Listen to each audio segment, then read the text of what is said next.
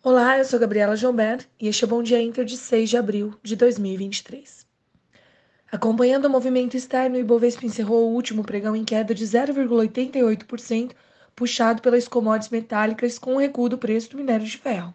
Por aqui, os investidores acompanharam as falas do presidente do BC, que demonstrou reação positiva com relação ao arcabouço fiscal.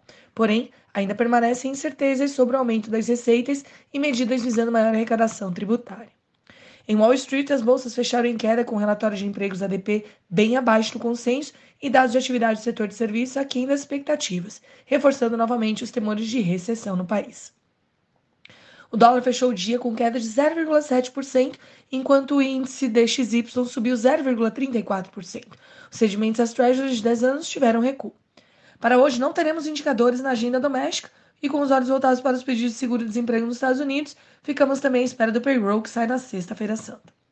Falando em Estados Unidos, os dados mais fracos da economia seguem reforçando as apostas de que o Fed encerre seu ciclo de alta já na próxima reunião.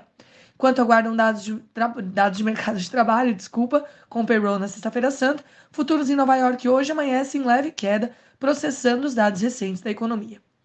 Falando um pouquinho lá de Ásia, índice de atividade na China mostrou maior ritmo de alta em 2,5 anos, puxado pelo setor de serviços, com maior apetite da população pós-Covid.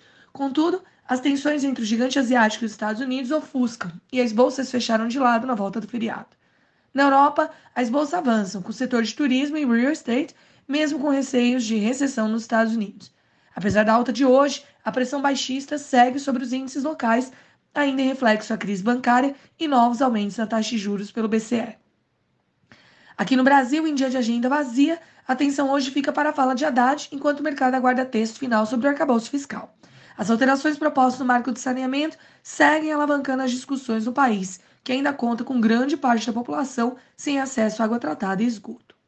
Na abertura, o índice DXY avança, enquanto os juros das Treasuries operam mistos e futuros em Wall Street indicam dia de baixa. Petróleo cai, mas caminha para encerrar a semana em alta com a restrição de oferta da OPEP+. Bom, com os mercados lá fora sem direção definida e ausência de grandes eventos, o mercado local deve refletir cenário interno político e falas de agentes do governo. Os dados de China animam, mas não o suficiente para impulsionar fortemente os papéis dos commodities. Pessoal, este foi o Bom Dia Inter de hoje. Tenham todos uma ótima quinta-feira e até segunda. Bom feriado a todos.